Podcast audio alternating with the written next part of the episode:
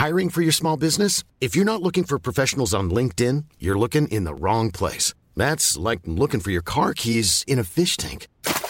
LinkedIn helps you hire professionals you can't find anywhere else, even those who aren't actively searching for a new job but might be open to the perfect role. In a given month, over 70% of LinkedIn users don't even visit other leading job sites. So start looking in the right place. With LinkedIn, you can hire professionals like a professional. Post your free job on linkedin.com slash people today. Ever catch yourself eating the same flavorless dinner three days in a row? Dreaming of something better? Well, HelloFresh is your guilt-free dream come true, baby. It's me, Kiki Palmer.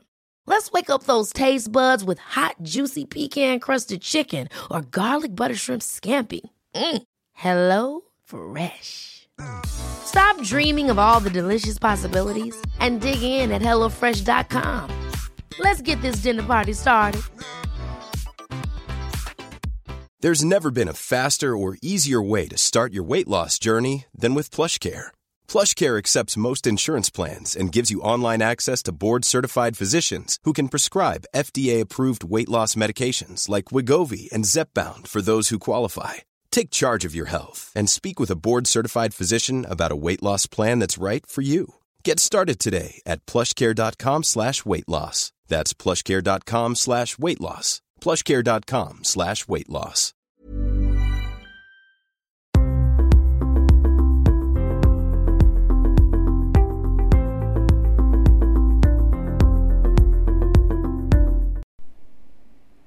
Isabelle, tu es thérapeute spécialisée dans l'intuition, les synchronicités et le langage symbolique.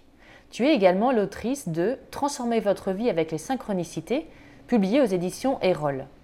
Le terme synchronicité, défini par le psychiatre Carl Gustav Jung au début du XXe siècle, est aujourd'hui passé dans le langage courant, mais peu de personnes savent quel sens donner à ces hasards signifiants et surtout comment ils peuvent être un levier d'action dans nos vies et une aide précieuse. C'est ce que tu développes dans ton livre et que tu vas nous expliquer. Mais tout d'abord, ma première question concerne ton rapport à ce phénomène. Qu'est-ce qui en a fait une passion chez toi et l'objet de tant de recherches? Alors, mon histoire avec la synchronicité, elle a commencé par une histoire avec l'intuition. Puisqu'au départ, euh, j'ai eu un, jour un eureka fulgurant, une intuition fulgurante, qui a été d'écrire un livre sur l'intuition. Et en travaillant sur l'intuition, j'ai commencé à m'intéresser aux synchronicités. Euh, puisqu'en fait, euh, ce sont deux sujets qui sont intimement liés, même si euh, l'intuition, c'est de l'intuition la synchronicité, c'est de la synchronicité, ça, ça va ensemble. Et donc j'ai commencé à m'intéresser, à chercher, à fouiller. Et puis petit à petit, euh, dans ma vie, ont commencé à apparaître de plus en plus de synchronicité. Euh, des gens ont commencé à me parler de synchronicité, des gens que je recevais ou en stage. Et euh, ça a commencé à vraiment m'interpeller.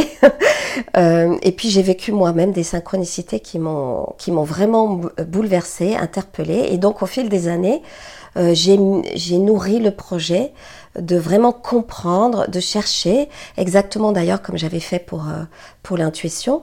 Euh, voilà, j'étais émue d'une curiosité euh, incroyable, j'ai envie de dire, pour, pour comprendre en fait. Et alors au fur et à mesure où j'ai travaillé sur ce sujet, donc dans mes lectures, dans mes interviews, des gens que j'allais voir, euh, j'ai évidemment vu euh, plein de synchronicités qui ont commencé à se manifester de toutes sortes. Et ça a formidable parce que j'avais, en même temps que je travaillais sur le sujet en prévision de mon livre, j'avais euh, des exemples qui arrivaient, des cas, euh, des cas concrets, euh, aussi bien dans ma vie que des gens qui me rapportaient des, des choses. Et donc ça a été pour moi comme une, un long, à la fois une gestation qui a mis quand même plusieurs années. Hein, je veux dire entre le moment où j'ai eu l'idée de faire un livre sur ça, à la suite de l'intuition et, le moment où il a paru, il s'est écoulé peut-être 4-5 ans. Et donc j'ai tout, tout ce temps en fait a été un temps où j'ai vu les synchronicités, où je les ai observées, je les ai étudiées. Et puis quand j'ai écrit mon livre, alors là, c'était le festival, c'est-à-dire que j'ai vécu nombre de synchronicités et des synchronicités qui m'ont guidée à des endroits où j'étais un peu euh, fragile dans le livre, où j'avais des questionnements, il y, avait, des endroits où c'était pas très clair. Et comme par hasard, quelqu'un m'appelait, ou je croisais, ou on me racontait quelque chose qui exactement venait combler euh, cette, cette lacune ou cette incompréhension. Donc j'ai aussi vu le phénomène des synchronicités se dérouler pendant l'écriture. Et le, livre lui-même, pour moi, a été très fort puisque je l'ai écrit Euh, j'avais prévu de l'écrire pendant le confinement. J'avais euh, barré, enfin j'avais réservé le premier confinement. C'était une date que j'avais déjà avant réservée pour écrire mon livre. Et en fait, deux semaines, euh, enfin comment dire, le, confinement est arrivé. Et pour moi, c'était pas un confinement, puisqu'en fait, j'avais déjà prévu de me confiner moi-même ici et de et d'écrire. Et donc en fait, cette, il y a une synchronicité pour moi signifiante entre tout ce grand chambardement du confinement et l'écriture du livre. Donc je me suis aussi sentie portée par ça. Et puis il y a eu encore aussi d'autres euh, synchronicités. Le livre est sorti au deuxième confinement. enfin, il y a eu euh, une espèce comme ça de, résonance aussi entre le livre et cette situation du confinement et aussi ce que ça nous a fait traverser à tous, euh, de ce regard porté à l'intérieur, de peut-être changer de vision. Euh, d'avoir une vision plus large, plus globale, à la fois intérieure et puis, et puis du monde. Alors, euh, on va reprendre euh, le, terme synchronicité déjà pour être clair sur ce que c'est, parce qu'aujourd'hui, beaucoup de gens l'utilisent et parfois un peu à tort et à travers. Donc, ça peut être intéressant. Est-ce que tu peux nous expliquer Donc, c'est Jung a priori hein, qui, en a parlé le premier, et comment il le caractérise? Qu'est-ce que c'est une, vraie synchronicité? Hmm. En fait, c'est Jung qui a théorisé le, principe des synchronicités, mais non seulement il l'a théorisé, mais c'est lui qui a créé le mot, en fait. Le mot a été créé par Carl Gustav Jung et il l'a formé à partir de deux mots grecs, qui est le mot syn, qui veut dire avec, et chronos, temps. Donc, ça suggère, ce mot qu'il a créé lui-même, euh, suggère quelque chose qui se passe ou des événements qui se passent dans une simultanéité de temps. Alors c'est très juste quand tu soulignes que ce terme est un peu flou. Euh, moi, des fois, j'entends euh, des gens qui parlent de synchronicité, mais euh, c'est pas vraiment ça, on sait pas. Donc c'est un peu comme un mot valise ou un mot un peu euh, fourre-tout, j'ai envie de dire, dans lequel on va placer des phénomènes qui nous semblent un peu étranges, des phénomènes qui nous échappent et voilà, c'est quelque chose, on ne sait pas trop euh, d'où ça vient. Alors qu'en réalité, euh, le terme de synchronicité, tel qu'il a été théorisé par Jung, euh, ça, désigne effectivement un hasard signifiant, c'est-à-dire une coïncidence qui fait sens, c'est-à-dire quelque chose, un événement ou plusieurs événements qui vient nous, interpeller et qui, fait sens pour nous. C'est-à-dire que nous, on va sentir que cet événement, ou ces événements d'ailleurs, hein, parce qu'il peut y en avoir plusieurs qui sont, qui sont comme imbriqués, et que ce ou ces événements, nous, on sent, et là c'est notre intuition qui nous le dit, nous, on sent que ça fait sens. Nous, on sent qu'il y a comme une direction. Nous, on sent euh, qu'il y a comme peut-être une intelligence, je mets des guillemets. Euh, et d'ailleurs, moi, je définis souvent euh, pour vraiment expliquer ça le plus simplement possible, ce qu'est une synchronicité, eh bien, je dis c'est une coïncidence. Et je fais ce signe comme ça, des, guillemets. Ça veut dire que c'est pas une coïncidence. C'est mm. une coïncidence qui n'en est pas une. Moi, je sens profondément que ce, ne, que ce n'est pas euh, que ce n'est pas une coïncidence. Et en fait, comment euh, Jung il a théorisé ça dans les années 10, dans les années 20, puisqu'il recevait des patients en analyse, hein, en cure analytique, et ces patients ont commencé à lui rapporter voilà, de, ces phénomènes. Et puis ils avaient très peur d'être moqués. Sauf que Jung, qui avait une approche euh, très large de la psychologie, hein, donc lui, il avait une écoute, euh, un accueil particulièrement euh, souple, je vais dire, par, rapport à d'autres approches psychanalytiques. Donc lui, il a écouté ses patients, il les a pas considérés comme des choses ridicules, mais au contraire, il a commencé à observer qu'il y avait vraiment quelque chose de, de signifiant que ça voulait dire quelque chose pour les patients et que et qu'ils pouvaient s'en servir et que c'était des événements qui pouvaient être utiles. Alors là, dans le travail thérapeutique, mais on peut élargir le champ, ce sont des événements euh, qui peuvent nous être utiles à observer pour cheminer euh, ben, dans notre vie et puis plus largement cheminer vers nous-mêmes. Alors, euh, une autre question, comment on peut s'ouvrir à ce phénomène donc des synchronicités sans tomber dans un extrême. Euh, alors déjà quand on s'ouvre, ça c'est bien, on peut tout nier, ou alors on peut s'ouvrir et là voir des synchronicités partout. Euh, comment on peut arriver à distinguer, si c'est possible, une synchronicité d'une simple coïncidence? Alors c'est euh, une grande question. C'est une grande question qui est très intéressante et moi qui me fait aussi penser en parallèle au thème de l'intuition, à comment je sais que c'est une intuition ou pas. Alors, comment je sais que c'est une synchronicité ou pas euh, Il y a plusieurs critères qu'on peut euh, observer. Euh, le premier critère, c'est que je sais que c'est une coïncidence signifiante, donc une synchronicité, parce que je vais ressentir quelque chose de particulier au contact de ceux ou de ces événements, je vais être dans un état émotionnel très particulier que Jung lui-même a nommé numinosité. Donc c'est numinosité avec un N et pas un L. Hein, c'est un terme qu'il a emprunté à, un théologien euh, et qui veut dire la numinosité. Euh, c'est comme comme un état euh, émotionnel de sidération, de, de, choc intérieur. On est on est sidéré, on est retourné, on est renversé, ça résonne en nous. Enfin, il peut y avoir plein de mots hein, qu'on peut mettre sur cet état particulier. Euh, on peut avoir l'impression que le temps s'arrête. Euh, on peut se sentir euh, physiquement éprouvé, hein, c'est-à-dire on peut avoir des frissons ou sentir comme une résonance à l'intérieur du corps quand on prête attention au ressenti.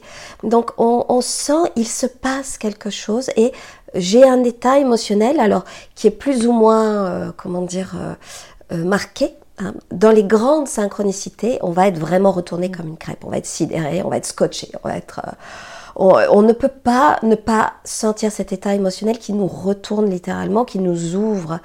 comme si, moi je parle souvent, je dis que les synchronicités c'est comme le pied de biche de l'univers.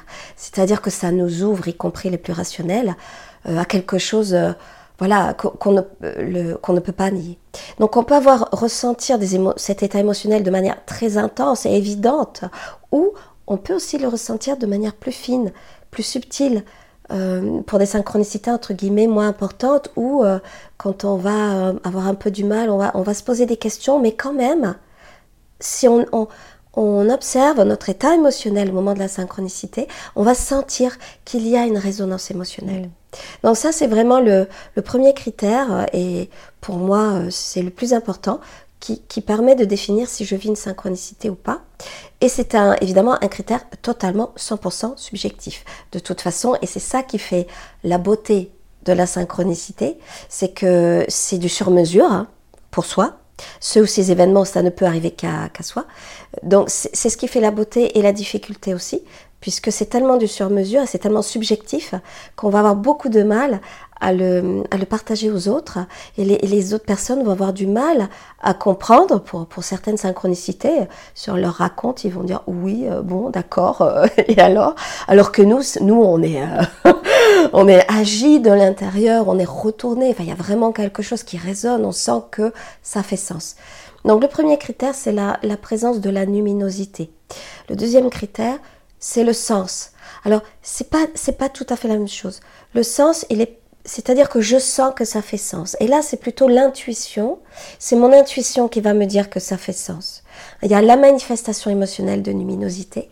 Et puis, il y a mon intuition qui me dit, je sens que ça fait sens. Je sens qu'il y a une direction. Je sens qu'il y a une sorte de logique. Je ne suis pas capable d'expliquer peut-être, ou de donner euh, une explication ou une interprétation à la synchronicité, ou peut-être euh, c'est évident, je sais ce que ça veut dire, ou je ne sais pas ce que ça veut dire, mais que je sache ce que ça veut dire, ou que je ne sache pas ce que ça veut dire, mon intuition sait et je sens que ça fait sens. Donc ça, c'est un, deuxième critère. Il y a encore un autre critère. Donc le deuxième, il est aussi euh, subjectif. Hein. c'est comme le, critère émotionnel, il est totalement subjectif. Le critère d'intuition et de sens, il est subjectif.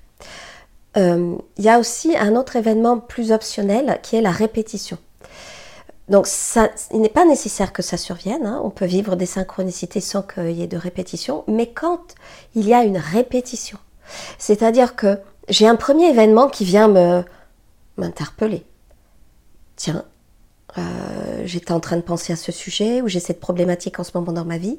Et par hasard je rencontre exactement euh, une personne qui vit la même chose que moi et qui peut me renseigner sur des, renseignements que j'avais ou euh, je cherche un travail à cet endroit et comme par hasard je tombe pas, voilà dans, la rue ou je, tombe sur un, un, journal où je vois quelque chose sur cette entreprise ça me parle. Donc il y a un événement qui nous interpelle, mais entre guillemets, on n'en tient pas compte, on n'est pas sûr. Et puis, il y a un deuxième événement Alors ça peut être autre chose, hein. un ami qui nous parle de quelque chose, un mail, un objet qu'on va trouver dans la rue, enfin un autre événement qui va nous ramener encore ou euh, venir se compléter avec le premier événement. Et puis il pourrait y avoir encore comme une sorte de piqûre de rappel supplémentaire.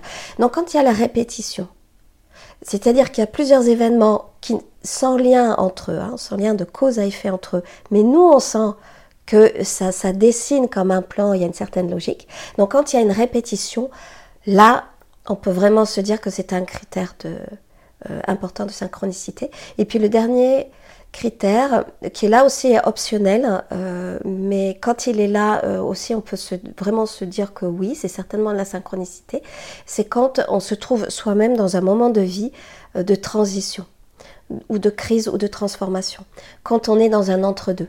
Hein, par exemple, je suis en train de quitter mon job ou j'ai quitté mon job et je me questionne sur une nouvelle orientation professionnelle. Je suis en train de me séparer de mon conjoint je, suis malade, ou je traverse un moment de dépression, ou c'est la crise de la quarantaine et euh, je remets tout en cause. Donc la synchronicité va très souvent et préférentiellement se manifester dans ces dans ce qu'on peut appeler ces entre-deux de la vie. Hein. Quand, je suis, quand je suis en train de quitter un état et je, vais vers un autre état, mais c'est encore un peu un peu flou. Hein. Euh, j'ai du mal à m'orienter ou j'ai du mal à savoir exactement. Donc là, il peut y avoir dans ces entre-deux de la vie euh, vraiment euh, ce que j'appelle des tunnels à synchronicité ou des vortex. Moi j'aime bien le mot vortex parce que ça peut vraiment faire ça. Moi j'en ai vécu où on, sent qu'il y a comme une espèce d'énergie comme ça, qui, qui, qui, a ce mouvement, et ça se multiplie, les synchronicités se multiplient, ça peut parfois devenir quotidien, plusieurs fois par jour, euh, ça vient de différents endroits, différentes manifestations. Et ça fait comme une espèce de, concentration comme ça. Et c'est presque vertigineux. Hein. on, est pris dans, dans ce mouvement. Et donc là, si on vit ça, et si on est dans un entre-deux de la vie, alors il y a vraiment des chances pour que ça soit de la, des manifestations synchronistiques authentiques et euh, qu'on a tout intérêt à s'arrêter et à essayer de comprendre ce qui se joue là ce que nous, quelle direction nous montre la synchronicité et euh, à quoi, euh, à quel mouvement nous invite la synchronicité, à quel changement elle vient résonner en nous et éventuellement à essayer de regarder là où on est bloqué, là où on n'arrive pas à bouger, où on est sur le point 2. Hein, parce que très souvent, alors ça n'est pas systématique, parce que la synchronicité peut avoir plusieurs fonctions, mais une de, une de ses grandes fonctions, ça va être de nous débloquer à un endroit de notre vie où on est bloqué et où on a du mal à, bouger. Et donc la synchronicité va agir comme une espèce de, là encore, cette image que j'aime bien du, du, pied de biche, quoi, avec quelque chose mm. qui va, qui va s'ouvrir. Euh, on, va on va revenir euh, aussi là-dessus euh, sur, le, sur le sens. mais justement, effectivement, il y a les synchronicités. On, imagine tous plus ou moins qu'une synchronicité, c'est vers quelque chose de meilleur. Enfin, je vais réaliser mes rêves et tout va se concrétiser. Pour autant, vous, enfin, tu donnes des exemples dans ton livre, et puis je l'ai vécu aussi moi dans ma vie, euh, où en fait euh, les synchronicités s'accumulent pour dire non. et où il y a quelque chose où on a l'impression que ça s'ouvre et on est enfin content parce qu'avec notre tête, on se dit c'est ça dont on a besoin, avec notre tête. Et puis en fait, non, ça s'ouvre et ça se referme. Euh, il y a un exemple dans ton livre, je crois, de, de, de jeunes femmes qui ont une opportunité d'aller partir vivre je ne sais plus où. Et puis tout se met en place et puis tout s'effondre. Et en fait, elle se rend compte que bah non, en fait, c'était pas la bonne idée. Donc, justement, quels sont les sens qu'on peut donner aux synchronicités? Finalement, elles sont pas toutes là pour euh, correspondre à ce que l'on croit, vouloir pour notre vie. Euh, mais elles semblent être entre guillemets plus justes pour ce qu'on est profondément. C'est ce que moi j'en ai vécu. Qu'est-ce que, qu'est-ce que tu en hmm. penses? Euh, ça, c'est vraiment effectivement une connaissance fine de la synchronicité. Très souvent, euh, dans un premier temps, et spontanément, on va associer la synchronicité à euh, c'est merveilleux, c'est magique. Euh, moi, j'appelle ça les cadeaux de l'univers. Hein. J'avais besoin d'un travail à tel endroit, pile, j'ai le travail. J'avais besoin de ça, ça m'arrive. Oh, c'est extraordinaire, etc. Donc, c'est un visage de la synchronicité.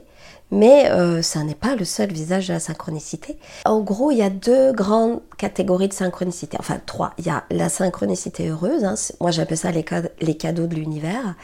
Euh, donc euh, on a exactement euh, le contrat, le travail, enfin l'aide dont on avait besoin qui nous arrive pile au bon moment. Les synchronicités dites malheureuses, donc là c'est tout le contraire, hein. c'est le pas de chance, c'est quand vraiment on veut faire quelque chose et puis ça, ça tombe à l'eau, ou c'est la loi des séries aussi, tu vois, quand on va avoir dans la même semaine on va, nous voler notre vélo, notre ordinateur et on va forcer la porte de notre appartement. Donc ça, c'est la synchronicité malheureuse. Puis après, une, autre catégorie que j'appelle la synchronicité énigmatique, où là, euh, c'est des synchronicités que j'arrive pas trop à comprendre, comme des sortes de photocopies de l'univers. Bon, ça, c'est encore euh, une catégorie intéressante, mais assez mystérieuse. Et puis moi, j'ai identifié donc justement cette catégorie que j'appelle hybride de synchronicité initiatique. C'est-à-dire qu'au début, euh, elle se présente euh, exactement comme une synchronicité heureuse, cadeau de l'univers. Je rêvais de cette maison à cet endroit, exactement comme ça. Et euh, tout d'un coup, il se passe plein, plein de choses. Enfin, l'univers semble, c'est l'autoroute pour que j'ai cette maison. Je la trouve, elle correspond exactement à ce que j'avais imaginé. Moi-même, j'ai des intuitions de, de fou qui me disent c'est bon, c'est là. Et puis, le projet commence à prendre l'eau. Et puis, ça ne marche pas et patatras, tout s'effondre. Alors, j'ai appelé ça synchronicité initiatique parce que ça commence comme quelque chose qui vient exactement correspondre à nos désirs et ensuite, ça se délite complètement. Donc, initiatique parce que ça nous oblige à revoir notre projet initial. C'est-à-dire ce projet initial, peut-être euh, avec lequel on était un peu têtu. On voulait absolument ça. On voulait ça alors que bah, peut-être il y avait déjà des signes qui nous disaient c'est moyen. Donc on voulait absolument cette chose. Donc l'univers, c'est comme si l'univers nous disait ok, tu veux ça, tu insistes tellement. tu vas l'avoir. Tu vas l'avoir, je te le donne. Et puis je te le retire. Hmm.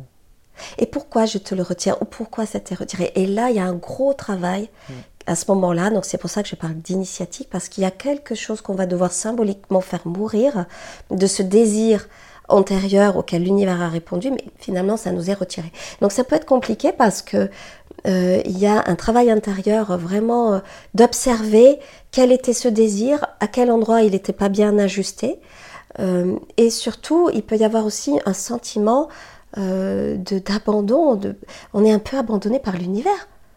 Qu'est-ce qui se passe?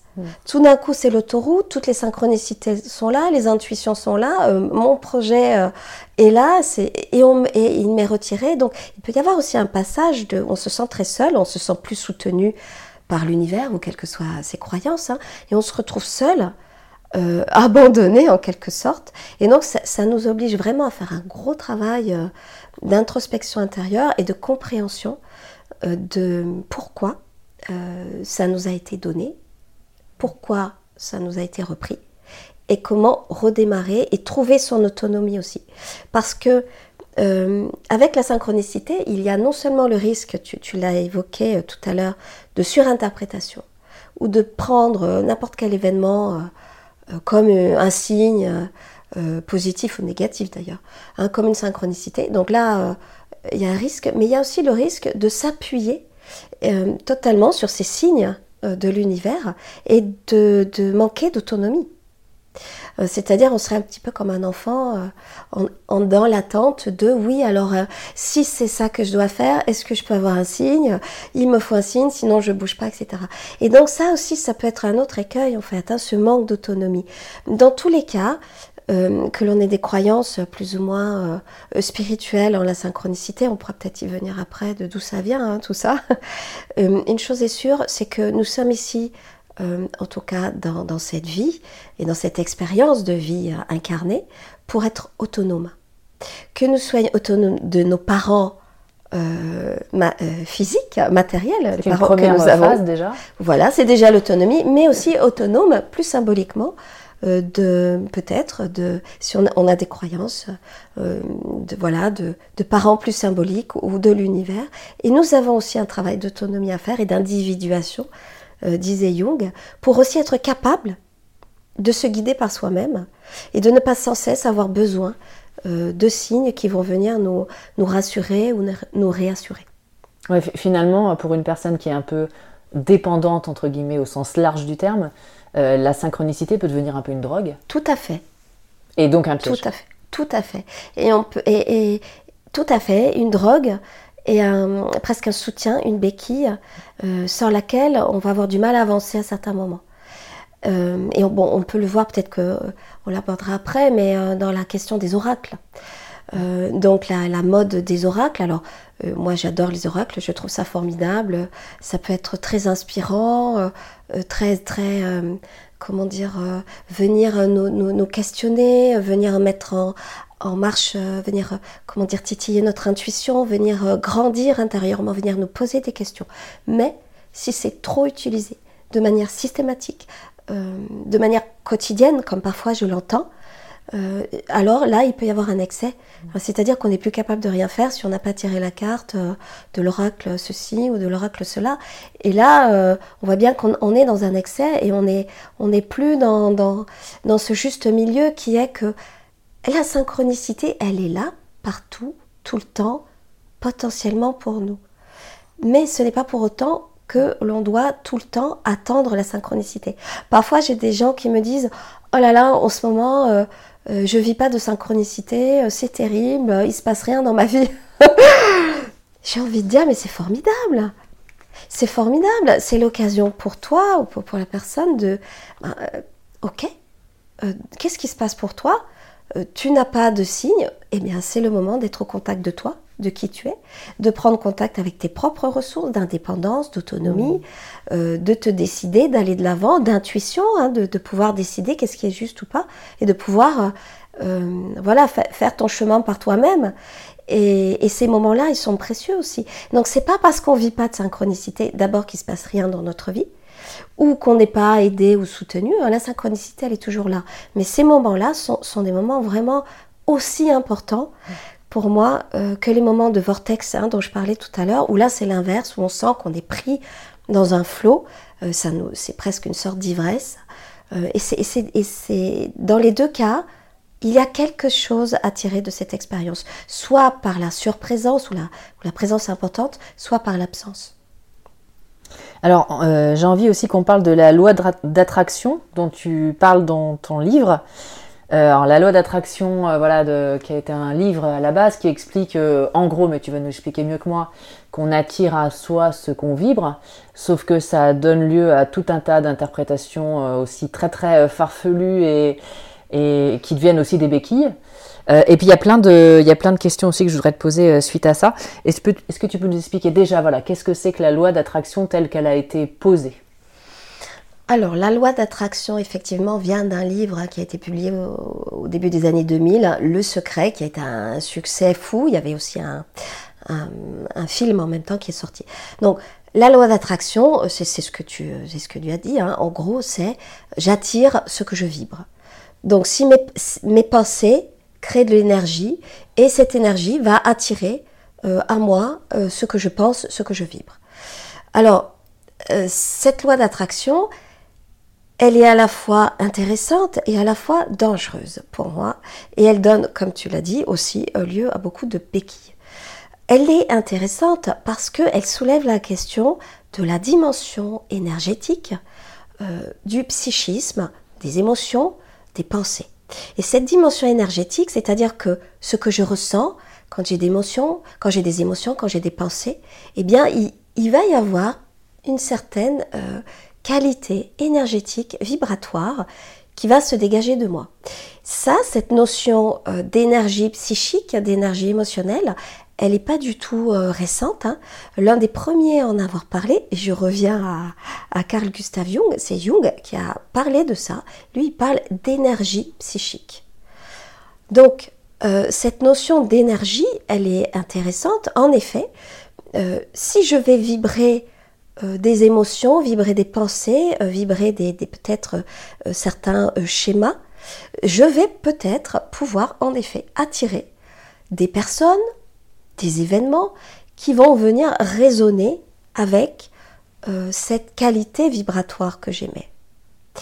Donc la, loi d'attraction elle a un fondement pour moi qui est intéressant et qui est intéressant à observer, qui est réel et qu'on peut voir à l'œuvre dans les, dans les fameux schémas répétitifs, et notamment les schémas répétitifs dits névrotiques, c'est-à-dire quand nous allons de manière sempiternelle répéter la même histoire, euh, répéter euh, les mêmes échecs, répéter les mêmes épreuves en fait. Donc sous des visages différents, mais on va s'en rendre compte au bout d'un moment que, l'on répète. Donc on voit bien que là, il y, a quelque chose en fait qui est réel hein, et, qui semble venir résonner. Sauf que la loi d'attraction, telle qu'elle a été posée, peut donner aussi lieu à des dérives. Et qu'est-ce que c'est que la dérive principale de la loi d'attraction? Que d'ailleurs maintenant le mot est un peu passé de mode. On va, on va entendre d'autres mots, euh, loi d'intention, mais aussi euh, le, mot de la manifestation. On entend beaucoup ce mot, c'est-à-dire qu'on va manifester une réalité. Ce qui revient à la même chose de la loi d'attraction. Qu'est-ce que c'est que les dérives de la loi d'attraction? Eh bien, si euh, j'ai besoin de quelque chose, ou j'ai envie de quelque chose, il suffit que je le pense pour le vibrer, et donc je vais l'attirer. Donc du, coup, on voit euh, des euh, programmes en développement personnel, des masterclass, où on nous explique qu'il faut faire des méditations, des visualisations, poser des intentions, voir, beaucoup, je vois beaucoup ça, faire des tableaux de visualisation, hein, c'est-à-dire on va mettre des photos de ce qu'on souhaite, etc et dans l'espoir euh, que, ces événements euh, que l'on va donc visualiser hein, vont se réaliser. C'est une vision qui n'est pas totalement fausse ni inintéressante, hein, parce que si j'envoie l'intention à l'univers que j'ai envie euh, d'avoir tel métier, que j'ai envie d'aller à tel endroit, il y a quelque chose qui peut réagir. Mais le risque, l'énorme risque, c'est que ce qu'il faut comprendre, c'est qu'il n'y a pas uniquement ce que je vibre de manière consciente, il y a tout ce que je vais vibrer de manière inconsciente. Et tout ce que je vais vibrer de manière inconsciente, ça peut être euh, ce que j'ai soigneusement refoulé, ce que j'ai soigneusement mis de côté, dénié, ou même, dans les cas un peu extrêmes, euh, qui est frappé d'amnésie. Donc je vais consciemment, je vais prendre un exemple concret qui, est un exemple que j'explique dans mon livre, mais que j'ai, voilà, qui est tiré d'un cas réel. Une femme euh, qui a 50 ans, elle veut absolument être en couple. Jusqu'à présent, elle n'a jamais vraiment réussi à être en couple. Ça a toujours été un échec. Et donc, elle euh, s'inscrit à un programme euh, donc de, loi d'attraction pour rencontrer quelqu'un. Et donc, elle va tous les jours faire des visualisations où elle rencontre, elle voit euh, l'homme idéal, celui qu'elle attend, elle se voit euh, au mariage, au bras de cet homme et tout ça. Enfin voilà, puis elle fait tout un travail de méditation, de visualisation, etc.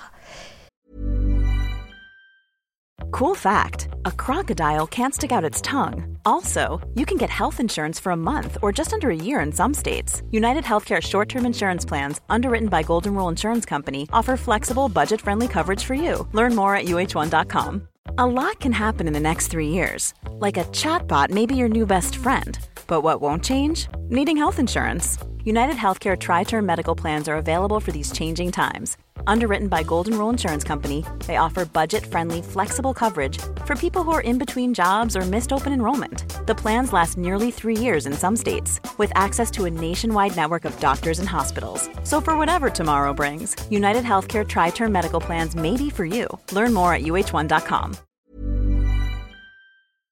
Et puis, en fait, elle se rend compte qu'au cours de ces visualisations, Euh, le mariage en fait tourne au vinaigre, c'est-à-dire qu'en fait elle, se, elle tombe et que, et, que, et que ça marche pas du tout en fait. Et puis dans sa vie, bah, ça marche pas en fait. Soit, euh, ou alors au pire, elle attire des, compagnons ou des hommes en fait qui lui font revivre euh, le même schéma d'échec. Donc dans le cas de cette femme, on peut imaginer qu'il y a tout un programme inconscient dont elle n'a pas conscience et qui, qui fait qu'elle n'est pas prête à accueillir un homme, voire qu'elle est habitée par des, par des états de colère énormes euh, vers l'homme dont elle n'a pas conscience parce qu'elle n'a peut-être pas eu encore l'occasion euh, d'aller travailler sur ses schémas inconscients. Donc, elle ne le sait pas, mais l'univers le sait.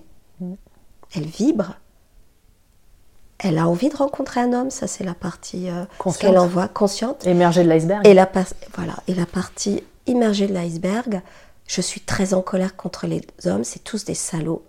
Et euh, vraiment, je fuis la relation. Et du coup, elle attire en fait ce qu'elle vibre le plus, à savoir l'inconscient. Voilà, donc là, si l'inconscient est vraiment très actif, ou c'est pour ça qu'il y a vraiment besoin, si l'inconscient pardon, est vraiment très actif, euh, elle va euh, bah, rencontrer des hommes qui vont lui faire, revivre un schéma de violence, un schéma d'échec, ou alors elle rencontrera euh, personne dans, le meilleur des cas. Donc là, effectivement, ce qui vibre le plus fort, on peut imaginer que c'est cette partie immergée, parce que pour reprendre l'image effectivement de l'iceberg, il y a une toute petite partie extérieure, et puis la partie en dessous est bien plus vaste. D'où la très grande importance quand on travaille euh, sur soi et qu'on a envie de jouer avec la synchronicité pour attirer euh, des choses à soi, d'avoir fait un gros travail sur soi aussi, de connaître ces zones d'ombre, euh, d'aller dans, ces endroits de l'inconscient. Plus on va être aligné, plus on va prendre conscience de ces ombres, plus on va pouvoir danser avec la synchronicité.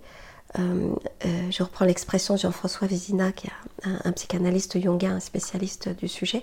On va pouvoir danser avec la synchronicité et la synchronicité va nous guider et va nous accompagner euh, de manière de plus en plus juste et on aura moins tendance à vivre peut-être hein, de, ces fameuses synchronicités initiatiques. J'ai une autre question qui dérive un peu de ça. Euh, donc sur cette fameuse loi d'attraction, et effectivement, enfin moi je l'ai vu dans ma vie aussi, hein, on, fait un travail, etc. Et puis dans les rencontres amoureuses, c'est assez caractéristique. Et au bout d'un moment, on se rend compte que ah bah tiens, on a récupéré le même numéro d'avant. Ils se ressemblent pas du tout, mais je revis la même situation intérieure. Euh, Est-ce que pour autant, euh, les, les situations qu'on va vivre de répétition, où ça s'engage mal, on va dire, peuvent se transformer euh, si justement on prend conscience de ce qui se passe et si on a un comportement euh, différent de ce qu'on a toujours euh, mis en place comme comportement avant. Dans, dans quelle mesure euh, la synchronicité entre guillemets et la répétition peuvent être aussi des schémas de transformation si on prend conscience de ce qui se passe? Tout à fait. Alors, et comment on peut faire? Oh ouais. C'est surtout ça la question. Ouais. On dit souvent que les, les schémas répétitifs sont là euh, pour d'abord le premier travail, il s'agit de les repérer, de les voir. Et ensuite, ils sont là euh, pour, pour nous permettre de réparer.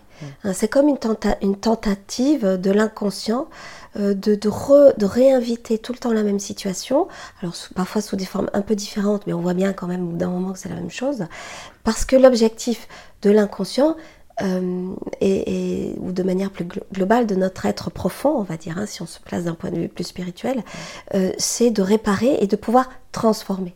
Donc ces schémas répétitifs ou ces répétitions, éventuellement que l'on peut associer à des synchronicités, elles ont effectivement une fonction de transformation, c'est-à-dire de, de nous aider à, à, à transformer ces schémas répétitifs pour ne plus répéter, pour se libérer, libérer ce qui est à libérer, et pour pouvoir être libre euh, de pouvoir réécrire une histoire, écrire une nouvelle histoire à l'endroit euh, où on a besoin. Donc comment on fait? Euh, eh ben, on travaille sur soi. Donc en développement personnel, ça c'est une première étape qui est déjà très, très utile et qui peut être très enrichissante. On se pose des questions, on lit, on va, on participe à des stages, et puis parfois on a besoin d'aller un petit peu plus loin. Et là, de faire un travail thérapeutique en, psychothérapie pour vraiment aller euh, travailler, explorer des zones d'ombre, euh, des zones euh, peut-être parfois, ça peut arriver, traumatiques, qui font qu'on va vibrer effectivement inconsciemment des éléments difficiles et que, que, que l'on ne voit pas du tout et qui peuvent nous empêcher d'être libres, nous empêcher de vraiment nous réaliser et réaliser ce pourquoi on est fait dans cette vie, quoi. Et juste pour la petite anecdote en plus, j'avais fait une interview de Franck Lobvé euh, sur les sujets des relations et, il disait, dans cette interview ou une autre, je sais plus, euh, quand vous voyez que tous vos conjoints, si on parle de la relation amoureuse par exemple, euh, ou ça peut être professionnel, peu importe, ont toujours la même caractéristique, le point commun, c'est vous. Donc c'est que c'est vous qui allez les chercher inconsciemment. Donc effectivement, c'est qu'il y a vraiment quelque chose qui parle de nous en fait et qui est à travailler. Tu parles du Yiking, qui est un outil chinois fascinant, vieux de plusieurs millénaires, et dont l'utilisation permet de voir plus clairement une situation. Donc c'est pas un outil divinatoire qui va dire il faut faire ça ou il faut pas faire ça, mais c'est un outil qui nous aide à mieux comprendre une situation pour ensuite faire le choix. Mais c'est le choix nous appartient. Est-ce que tu peux nous en dire plus sur cet outil? Hmm. Oui, le, le Yiking, euh, c'est vraiment le l'outil de sagesse euh, chinoise. Hein. donc c'est en fait c'est un livre. la traduction du Yiking c'est livre des transformations.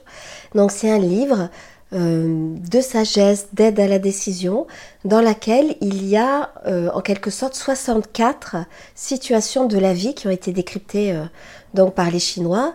donc c'est un livre très ancien. On va retrouver des euh, l'influence de Lao Tzu, l'influence de Confucius. Donc, dans ces 64 situations qu'on appelle hexagrammes, parce qu'en fait, ce sont des, euh, des petits schémas qui sont composés de traits, mais ce qu'il faut retenir, euh, c'est que ces, ces 64 situations euh, sont euh, comme des situations de vie qu'on peut être amené à, rencontrer. Et les Chinois, qui sont très pragmatiques, parce qu'ils aiment bien les choses assez carrées, euh, ils, ils, ont donné dans, ils ont identifié ces situations de vie et ils nous donnent, ils donnent des conseils de comportement dans ces situations. Ils, nous donnent des clés de lecture, des clés d'interprétation, de, de, compréhension en fait de ces situations. Donc le Yiking a été découvert dans les années 50, 60, euh, plutôt 60, oui. Euh, grâce notamment à Jung, en fait, euh, qui a signé la préface, en fait, de, la, première traduction du Yiking en, Europe. Donc c'est lui qui a signé la préface parce que Jung, encore une fois, lui, était très attiré par le Yiking et lui-même l'utilisait pour lui. Et parfois, c'est arrivé avec des patients euh, dans, des consultations. Et euh, Jung lui-même, euh, et on peut de manière générale parler de la synchronicité à propos du viking et des oracles en général, c'est-à-dire qu'il se produit une coïncidence signifiante entre une question que je vais poser et la réponse soit de l'oracle ou là, le viking qu'on peut aussi considérer quelque part comme un oracle. Donc ça, ça va être signifiant pour moi, c'est-à-dire que ce que je vais obtenir dans le tirage va correspondre à ma situation. Donc de manière traditionnelle, on tirait le yiking avec des baguettes d'Achillée. C'est plus le cas aujourd'hui. Maintenant, on utilise des pièces de monnaie ou encore il y a des cartes, hein, des jeux de cartes qui représentent euh, les, les 64 cartes, donc 64 situations du yiking. Euh, c'est vraiment le yiking pour moi. Euh, c'est si je devais retenir un oracle, c'est celui-là que je choisirais sans hésiter. c'est le plus pertinent pour moi c'est le plus précis, c'est aussi celui euh, qui laisse le plus de liberté et d'autonomie. À aucun moment dans le yiking, euh, on va faire de la divination. C'est-à-dire qu'on va dire c'est comme ça, et, il faut faire ça, il faut faire ci, ou c'est pas bon de faire ça, ou c'est bon de faire ça. c'est beaucoup plus fin. C'est beaucoup plus subtil. le, yiking a vraiment cette finesse de, philosophie, hein, parce que c'est un livre de philosophie, de sagesse chinoise.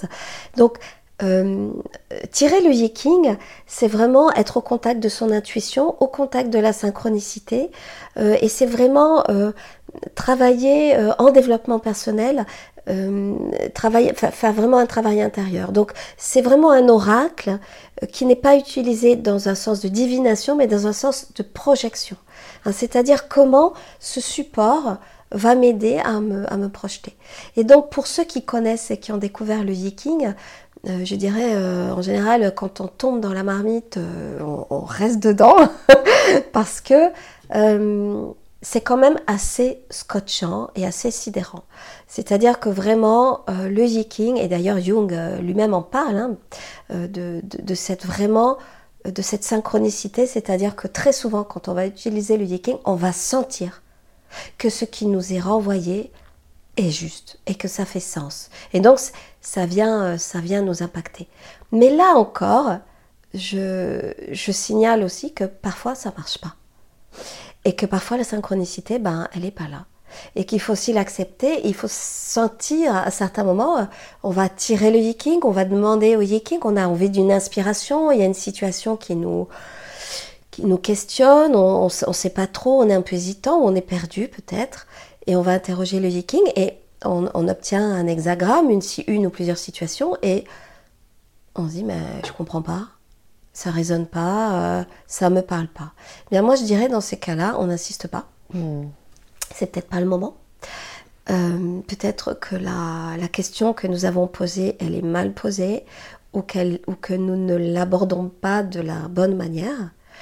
Euh, ou peut-être tout simplement que nous avons à nous débrouiller tout seuls dans cette situation et que le yiking nous le fait savoir, tout simplement. Donc c'est important de bien s'écouter aussi de manière générale euh, quand on va utiliser ce type de, voilà, de, de pratique synchronistique directe, où là il s'agit d'aller euh, questionner directement la synchronicité.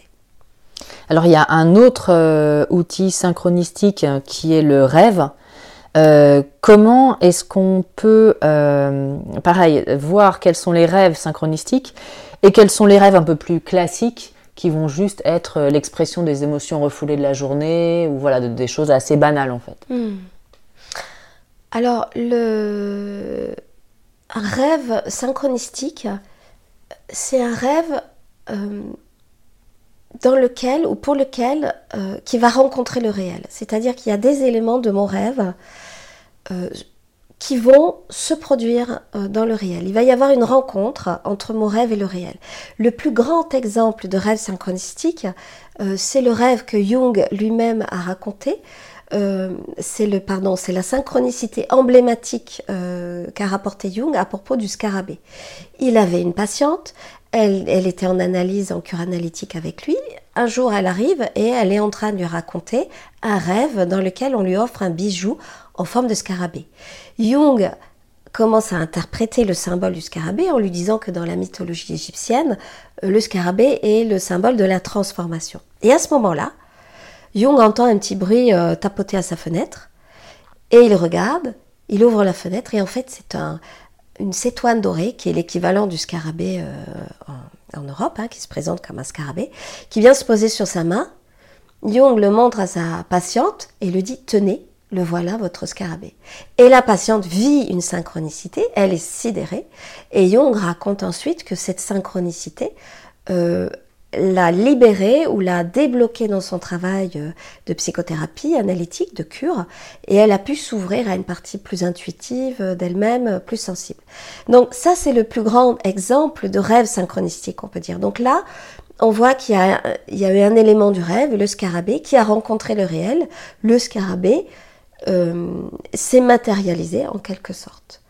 Donc c'est ça un rêve synchronistique. C'est un rêve euh, que l'on pourrait qualifier sous certains aspects euh, de prémonitoire, hein, c'est-à-dire que quelque chose du rêve va se manifester euh, dans l'espace réel. Donc, ce que l'on peut dire, c'est que lorsqu'on va vivre un rêve synchronistique, c'est-à-dire pour simplifier, lorsque je fais un rêve, qui a un élément du rêve qui va se manifester dans le réel, eh bien ça veut dire que le rêve que j'ai fait où l'événement que je vis euh, en, rapport avec ce rêve est vraiment important. Et c'est comme s'il y avait vraiment à ce moment-là une rencontre entre le psychisme euh, et le monde réel. Et là, on est vraiment à la frontière de la synchronicité qui est entre, euh, monde, entre monde matériel et monde immatériel, entre visible et invisible. C'est-à-dire que là, deux mondes viennent se rencontrer, s'interpénétrer. Et euh, Jung parlait euh, à propos de cette rencontre possible entre le monde de la matière et le monde de, la non-matière, euh, de l'invisible, on va dire. Il parlait de monde physico-psychique, c'est-à-dire de monde de unus mundus, c'est un terme latin qui veut dire de monde un, c'est un terme qui vient des alchimistes, qui serait un monde à la fois physique et psychique, et où physique, où le monde psychique des émotions, la pensée, le monde spirituel serait directement en relation et en communication avec le monde de la matière. Et que la synchronicité serait une manifestation de ce monde euh, physico-psychique. Alors, ça paraît un peu euh, obscur comme ça, mais Jung a, travaillé pendant plusieurs dizaines d'années, en tout cas il a mené une réflexion euh, très nourrie et très profonde avec un physicien quantique qui s'appelait Wolfgang Pauli. Ils ont euh, échangé une correspondance pendant plus de 30 ans, je crois, pour chercher à prouver l'existence de ce monde physico-psychique, c'est-à-dire où euh, matière et, esprit peuvent communiquer entre eux. Et où euh, le monde de la matière peut me renvoyer en miroir quelque chose que je pense, quelque chose que je vis, quelque chose que je rêve ou une émotion qui m'habite et que les deux se rencontrent. Et là, on arrive, je dirais, à, cette frontière un peu de transcendante en fait, hein, qui, vient nous questionner la synchronicité, parce que on arrive, comment dire, à la limite de ce que la science euh, peut expliquer, mais de ce que nous nous vivons, puisque nous sommes nombreux à vivre des synchronicités, à sentir euh, qu'il y a un langage de l'univers, il y a quelque chose qui se passe. Donc euh, la, synchronicité vient nous mettre au contact d'un monde plus grand, on peut dire, euh, d'une forme plus spirituelle de la vie, peut-être plus grande, dans laquelle je n'explique pas tout, mais certains phénomènes de rencontre entre matière et esprit peuvent se produire et que ça fait sens, ça fait sens pour moi. Alors, on va revenir aussi brièvement à la mode des oracles, mais je pense que tu vas peut-être pouvoir nous dire un peu comme le geeking. Effectivement, il y a une grande mode des oracles depuis quelques années, c'est un peu les best-sellers des ventes. comment les utiliser à bon escient? Oui. Euh, bien utiliser un oracle, c'est d'abord bien se positionner par rapport au sujet euh, que l'on veut questionner à travers l'oracle. Ça veut dire apprendre à poser les bonnes questions et de la bonne manière. Euh, une mauvaise manière d'utiliser un oracle, ce serait de dire est-ce que, j'emploie, j'utilise un, exemple un peu caricatural, mais est-ce que euh, je vais décrocher ce job? Est-ce que euh, je vais gagner au loto? Euh, Est-ce que un tel va tomber amoureux de moi Est-ce que tel autre va quitter sa femme pour, enfin m'épouser comme il me le promet depuis tant d'années? Donc là, ça, c'est pas une bonne manière euh, d'utiliser l'oracle et donc euh, la synchronicité, hein, puisque ce qui sous-tend l'oracle, c'est la synchronicité à ma question ou mon sujet, et je tire quelque chose au hasard, et le hasard fait sens. Hein. Donc, euh, ça, c'est pas une bonne manière, puisque on en revient à ce, que nous avions évoqué un petit peu avant euh, dans l'interview.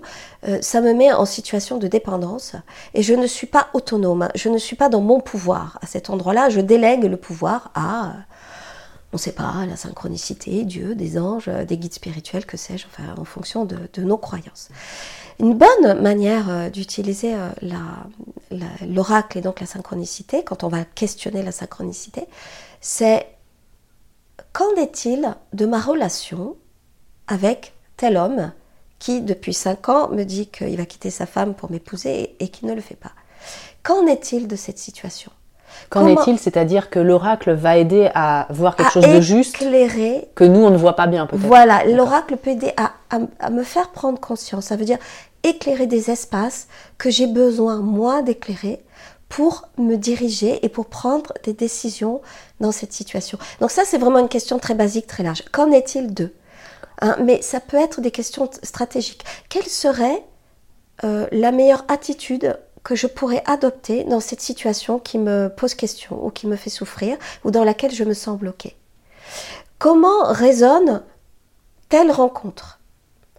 Donc, ce sont des questions euh, relativement ouvertes, mais qui peuvent être quand même assez euh, ciblées, euh, mais qui, c'est très important, nous renvoient à notre propre capacité de décision et de pouvoir, et qui ne remet pas à l'autre, que ce soit une personne ou là un, grand tout, on ne sait pas, une décision qui seule me revient et qui m'amenderait de faire un travail de compréhension plus profond. Donc l'oracle, quand on va l'utiliser comme ça, c'est-à-dire qu'en est-il de cette situation? Comment ça résonne? Euh, C'est quoi? C'est quoi euh, cette décision euh, pour laquelle j'hésite? Parfois, on n'a même pas forcément besoin de formuler une question, mais simplement de se mettre dans l'état d'esprit intérieur, de se mettre en résonance avec une situation qui nous pose question. Mais en aucun cas, demander ce qui va se passer. Demander ce qui va se passer, c'est le meilleur moyen pour obtenir euh, soit une réponse qui soit n'importe quoi, soit qu'on soit euh, bercé d'illusions. Donc ça, c'est la première chose de comment bien utiliser un oracle. Ensuite, l'utiliser avec parcimonie. C'est-à-dire, euh, et ça c'est mon, point de vue personnel, hein, pas tous les jours. pas tous les jours, parce que tous les jours, ça veut dire quoi? Ça veut dire qu'on devient dépendant. On devient dépendant d'un outil. On a besoin de ça. je vois, c'est à la mode. Hein, certaines personnes tous les jours tirent une carte, euh, pour la météo du jour. Non, euh, la météo du jour, c'est nous qui la vivons. Euh, c'est moi qui la vis. J'ai pas besoin de tirer une carte. et surtout le yiking, qui est quand même, si on revient au yiking, qui pour moi est le meilleur des, oracles. j'ai pas besoin d'aller solliciter ce, ce, livre de sagesse millénaire qui a vraiment un recueil de sagesse puissant, sacré, pour tous les jours me dire dans quelle météo je suis. On respecte aussi. Il y a, une sorte de respect de soi-même euh, de, de, sa propre responsabilité et aussi respect de l'insynchronicité de ce phénomène euh, assez mystérieux aussi avec ses dimensions spirituelles. Donc pas tous les jours. Euh, en, questionnant de manière à toujours ramener à sa propre responsabilité, qu'est-ce que je peux faire dans cette situation? Quelle est mon, l'attitude la plus juste dans cette situation? Que comprendre de cette situation? Qu'est-ce que veut dire telle situation? Qu'est-ce que je dois en comprendre? Où, en suis-je de cette situation ou de cette décision? Euh, Voilà, donc ça c'est pour moi les deux points clés de bien utiliser un oracle et euh, de toujours aussi se donner la possibilité qu'aujourd'hui ça ne marche pas et que c'est ok et de sentir en soi euh, le moment où c'est juste ou pas. Il y a des fois l'oracle il répond pas et c'est pas grave et donc, euh, de, voilà, de toujours garder, je dirais, une forme de discernement pour que vraiment utiliser cet outil fabuleux pour, pour, vraiment qu'il soit au maximum, c'est-à-dire nous aider à nous développer, nous aider à comprendre, nous aider à nous orienter. Et d'ailleurs, il y a un, outil synchronistique qui est très intéressant à utiliser, c'est la bibliomancie en quoi ça consiste? Ça consiste à se poser une question et à ouvrir un livre, n'importe quel livre, dans sa bibliothèque, celui euh, qui nous attire intuitivement. Et on, donc on, fait exactement comme pour un oracle, on se, met dans une question intérieure et on va ouvrir le livre au hasard, on va pointer le doigt. Ah, c'est une pratique, il y a certaines personnes qui aiment bien faire ça. Et ça peut être très intéressant. Euh, ce que qu'on obtient. Donc on peut lire ce qu'on va obtenir euh, sous notre doigt un petit peu avant ou un petit peu après, et c'est aussi une manière d'utiliser euh, la synchronicité de manière très simple, il n'y a pas besoin d'oracle. Il y a encore d'autres euh, euh, techniques qu'on peut, qu'on peut utiliser avec toujours le même esprit de jeu, de découverte, de discernement et d'être au contact de sa propre responsabilité. Est-ce que, petite question personnelle, est-ce que tu peux nous raconter brièvement une synchronicité que tu as vécue, pour qu'on voit un peu à quoi ça peut ressembler, et qui t'a particulièrement touchée? Euh, oui, alors j'ai vécu beaucoup de synchronicités euh, qui m'ont et dont un certain nombre euh, m'ont vraiment marqué d'ailleurs que je, je, raconte dans mon livre puisque j'ai mouillé la chemise. j'ai aussi décidé en écrivant ce livre de voilà de, de, de rapporter des cas personnels. Mais là, bah, la synchronicité qui, qui, a été vraiment, je dirais, la plus porteuse pour moi d'un point de vue positif et d'un point de vue profond. Euh, c'est la synchronicité que j'ai vécue euh, en arrivant dans cet appartement, donc celui euh, dans lequel nous sommes et dans lequel j'habite aujourd'hui. J'étais dans un moment de vie très difficile où voilà, je devais vraiment faire des changements très importants. Je devais quitter une maison dans laquelle j'habitais avant. Il y avait aussi une séparation, enfin vraiment une, situation de vie très compliquée. Et j'étais vraiment débordée en fait. Hein. Je, j'arrivais plus émotionnellement à, vraiment à gérer les choses et euh, il est absolument urgent que je puisse euh, quitter la maison dans laquelle je me trouvais. Euh, je devais le faire de manière urgente, mais j'avais pas du tout l'énergie de chercher un lieu. Et par une série de, de hasards, vraiment cet appartement est venu à moi. Donc sans que je ne demande rien, euh, une amie, euh, alors que j'avais absolument euh, rien demandé, m'a proposé, m'a parlé de cet appartement. Puis il y a eu vraiment une série d'événements qui se sont goupillés pour que clairement j'arrive ici. Mais là n'est pas la synchronicité pour moi la plus marquante, c'est ce qui s'est passé quand je suis arrivée ici, quand j'ai visité cet appartement, euh, donc dans la perspective voilà, de le louer. Euh, l'appartement était totalement vide, à l'exception d'une seule chose. Et euh, c'est un objet qui se trouvait sur le petit balcon qui est juste derrière moi, enfin sur, en bas de, de, la, pas le balcon, mais le rebord de la fenêtre. Il y avait un cristal, un cristal qui d'ailleurs est là, euh, toujours dans mon, dans mon appartement. Donc un cristal assez gros, un cristal roche, et qui brillait euh, sur le, petit rebord. Et quand j'ai vu ça, euh, pour moi, là, j'ai eu une manifestation émotionnelle très forte. Hein. donc j'ai été vraiment vécu un état de luminosité, pour reprendre ce que l'on disait plus tôt. je me suis mise à pleurer parce que pour moi, ce, cristal, c'était tout à fait étonnant, ça me disait, tu es au bon endroit, ça va aller mieux. Euh, on est là, on t'aide et ça va être lumineux pour toi ici dans cet appartement. Et donc ça c'est vraiment une, euh, voilà, une, des synchronicités qui m'a le plus aidée euh, et qui m'a le plus touchée émotionnellement. Et ma dernière question pour conclure, toutes ces synchronicités, ces hasards signifiants, de ton analyse, de toi, ce que tu as vécu personnellement et tout ce que tu as étudié aussi, D'où ça vient finalement? Qu'est-ce que c'est selon toi? Oui, là aussi c'est une grande question. En fait, ça nous renvoie euh, à euh, mais comment ça marche et encore au-delà d'où ça vient. Ah ça c'est le gros dossier. Hein, et pourquoi Et pourquoi, voilà, et d'où ça vient et pourquoi, etc.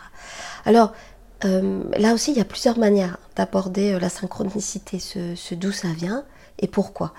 Il y a une manière assez basique. La synchronicité, ben, ça vient de mon inconscient. C'est tout simple en fait.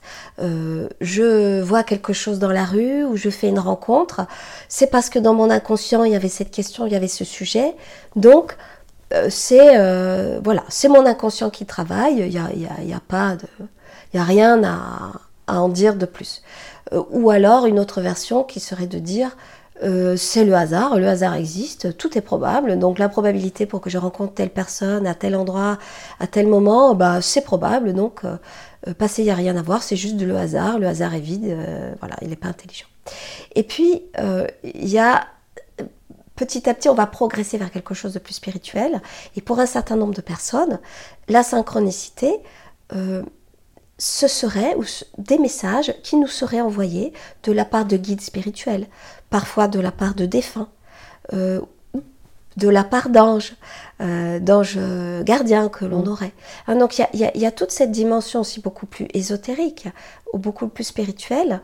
Euh, et d'ailleurs, nombre d'entre nous ont pu vivre des événements de synchronicité ou de coïncidence qui leur donnaient vraiment la sensation, voire qu'ils étaient persuadés que c'était le signe d'un défunt d'un mort, hein, d'une personne aimée de la famille, et qui envoyait un signe que seule la personne pouvait reconnaître.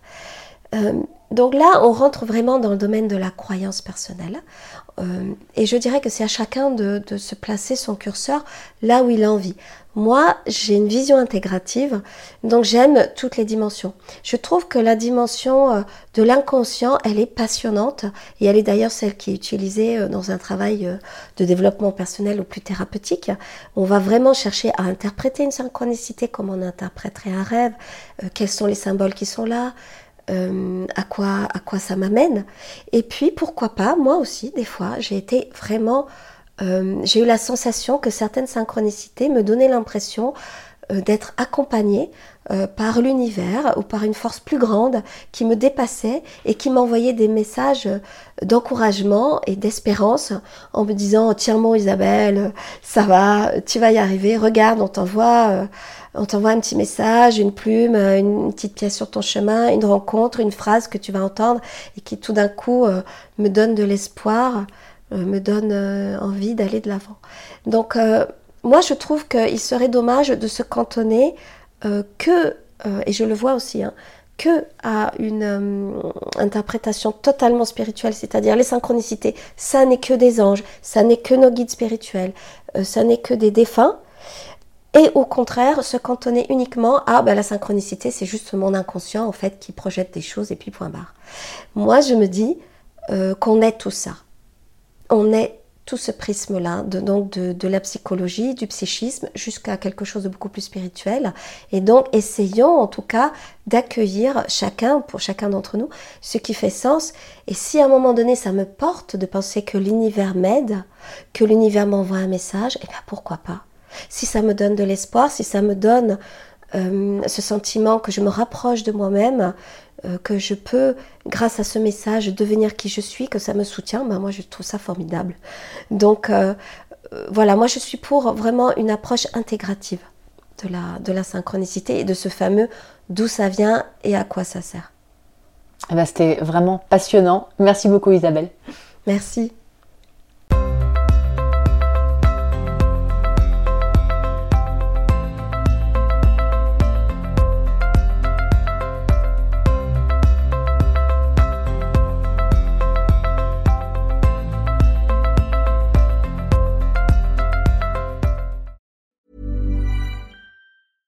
Ever catch yourself eating the same flavorless dinner three days in a row?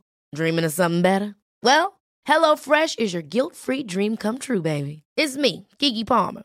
Let's wake up those taste buds with hot, juicy pecan-crusted chicken or garlic butter shrimp scampi. Mm. Hello Fresh. Stop dreaming of all the delicious possibilities and dig in at HelloFresh.com.